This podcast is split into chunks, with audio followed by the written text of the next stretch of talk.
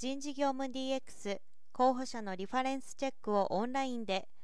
採用候補者の情報を第三者から得て参考にする。リファレンスチェックは海外企業の多くが実施している仕組みで主にその候補者から推薦された23人から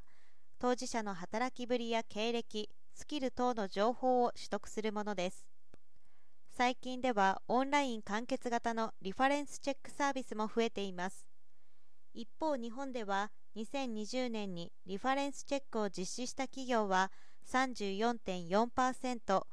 21年には46.3%が実施を検討、予定していて、リファレンスチェックを導入、実施する企業は今後も増加していくと予想されます。この傾向の背景には、コロナ禍でオンライン面接が増え、求職者の人柄やスキルなどの見極めが対面面接より難しくなっていることもあります。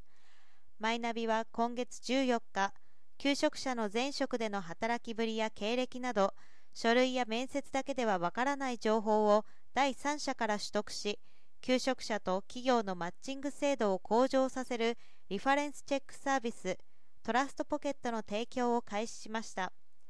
前職の引き継ぎを当たり前にをコンセプトにした同サービスにより採用企業はオンライン完結で第三者から仕事における強み弱みなど確認したい採用候補者の情報を取得することができます。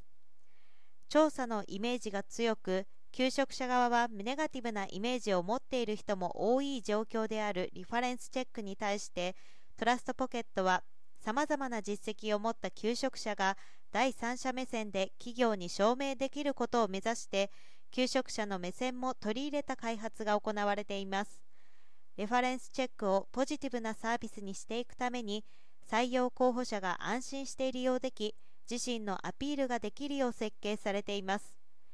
二次面接前または最終面接前の利用がおすすめだという新サービスは求職者の見極め、面接の補助、